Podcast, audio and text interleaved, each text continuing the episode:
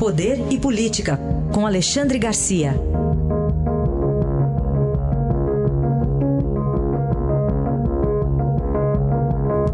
E o primeiro assunto, o julgamento da chapa Dilma Temer, que vai ocorrer a partir das sete da noite, aí em Brasília, Alexandre. Bom dia. Bom dia, o grande assunto do dia, se bem que o dia começou com mais uma prisão, né? Isso. Do, ex-ministro, ex-governador do Rio Grande do Norte, Henrique Eduardo Alves, por causa de, da Arena de Dunas, o estádio da Copa lá. Foi só 77 milhões. Aqui em Brasília prenderam dois ex-governadores, o Arruda e o, e o Agnello, por um bilhão, né? É muito mais. E, e interessante, a coisa já está tão, tão é, repetitiva que é, Eduardo Cunha foi preso de novo. Já está preso, foi represo. Presidente Lula parece que já é ex-réu. Né? É, vai, é uma repetição. Mas, enfim, julgamento de hoje à noite. Imprevisível. Né? É, essa coisa mais fácil de dizer. Eu sei que poderia dizer que dá 4 a 3 a favor de Temer ou 4 a 3 contra Temer e eu acertaria em 50%. Eu estou fazendo isso, estou fazendo uma certa ironia, porque está cheio de especialistas aí sobre a votação e, e, é impossível de prever. Né? Muita coisa envolvida? A bola de cristal não consegue funcionar. Né? Tem sempre aí nas, nesses especialistas que nos dão informações o interesse dos especialistas, o interesse das fontes, mas enfim, tem sempre 50%, 50 de chance de acertar, é o que diz a matemática. Agora, parece, né? Uh, véspera de uma partida de futebol em que os técnicos ficam opinando que vão ganhar, vão perder, os jogadores também vão dizendo tudo fararemos para mais uma vitória das nossas cores.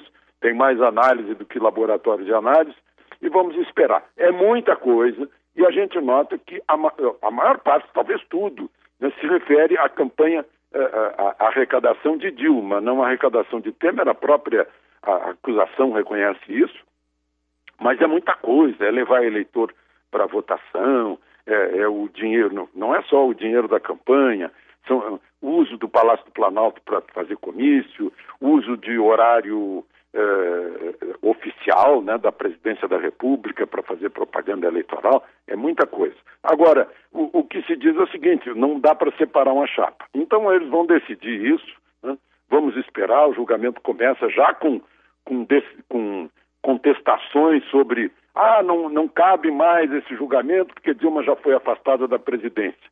Cabe sim, porque o PMDB, que está interessado agora na, na separação de Temer, foi quem conduziu aquele rasgar da Constituição lá no julgamento de, de Dilma no Senado, presidido por Lewandowski, em que separaram um, um parágrafo inseparável, deixando-a ainda passível de punição, né, que é o que o, o Tribunal Eleitoral vai julgar também hoje. Muito bem. É, a chapa é igual ao casamento, é na alegria e, e na tristeza. pois é.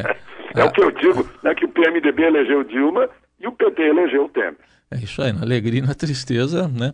Tamo junto, como diria Joesley Batista. Falando em Joesley Batista, as perguntas chegaram para o presidente. Estou lendo aqui a relação aqui das perguntas, Alexandre. Pois é, tinham anunciado que eram 20, 84, são 82. 82, né? isso. 82. Eu não sei se vai dar tempo, 24 horas, para ler as perguntas. É. Porque né, é no mínimo 15 páginas de perguntas. Né, no, no, no, tipo 14, no mínimo 15 páginas, ou mais do que isso. Mas são, são perguntas é, é, compatíveis com o que está na fita, na gravação, né?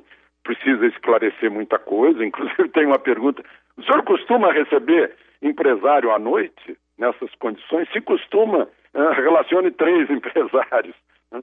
São coisas, são perguntas que Temer não precisa responder, só perante a justiça, né? ele tem esse direito, mas que revelam o, o, a inteligência de quem, de quem fez as perguntas com base nas fitas. Né?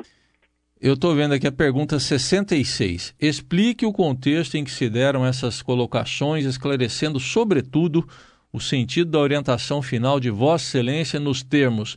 Tem que manter isso. Faltou o viu aqui, a Polícia Federal não pôs o viu na pergunta. Mas, Ué, é verdade. mas tem que. Ele vai ter que responder o significado, enfim. Tem, tem que manter o, o, a, o mensalão, o mensalinho para o Eduardo Cunha, né? É, era isso. Era isso. E, e, outra coisa, né? Pergunta, ó, é da sua estrita confiança, como estava falando? Não, pode falar com, é. com o Rocha Louros e tal. Isso, é. E aí o Rocha Louros aparece com esse dinheiro, dinheiro que seria para pagar. Isso aí eu acho muito grave que, que, o, que seja possível comprar o CAD, o Conselho de, de, de que controla aí os, os trustes, as, a, enfim, os, a, a, o movimento do gigantismo econômico sobre outros, né? O, o a JBS eh, dominando frigoríficos menores, o CAD tratando disso, mas recebendo dinheiro para não tratar. Isso aí pois eu é. acho muito grave. Sem dúvida. Bom, para fechar, Alexandre, e da educação brasileira? Pois é, eu, eu, acho que isso tem a ver com o Atlas da, uh, uh, dos homicídios. Né? Ontem, eu almoço sempre no shopping e, e, seguidamente almoço com um estudante de direito que tem 24 anos ali no meio do grupo. O estudante me perguntou: uh, é verdade essa história de uma bomba no aeroporto de Guararapes? Eu fiquei olhando para ele e disse: ah, você não sabe disso? Foi que começou a luta armada, 1967, explodiu uma bomba, matou um jornalista, matou um almirante e arrancou a perna do artilheiro de Santa Cruz, de Recife, que é, parece que era chamado o Canhão do Arruda. Né? Ele, aliás, ele morreu semana passada, esse artilheiro. E aí eu contei para ele, ó, começou a luta armada, foi uma bomba terrorista, o pessoal queria implantar aqui um, um regime cubano, no fim de 13 anos, entre a bomba do Recife e a bomba do Rio Centro, de 1980, né? foram 364 mortos, segundo o secretário de Direitos Humanos eh, de Lula, que fez, fez um, um, livro, Os Filhos deste Solo, mais 120 mortos eh, pelo, pelos guerrilheiros urbanos, ou seja, não deu 500 mortos em 13 anos. E hoje, isso é, é, é número de mortos de três dias. É uma coisa incrível. Nós ganhamos longe do atentado de Londres, ganhamos longe do, uh, do, do Estado Islâmico em mortes. São 160 mortos, homicídios dolosos, tirando o trânsito, homicídios dolosos uh, por dia. Aumentou o número, desarmaram a população, não desarmaram os bandidos, aumentou o número de, de homicídios. Estamos com 60 mil homicídios por ano. Isso dá 11% do total dos homicídios do mundo.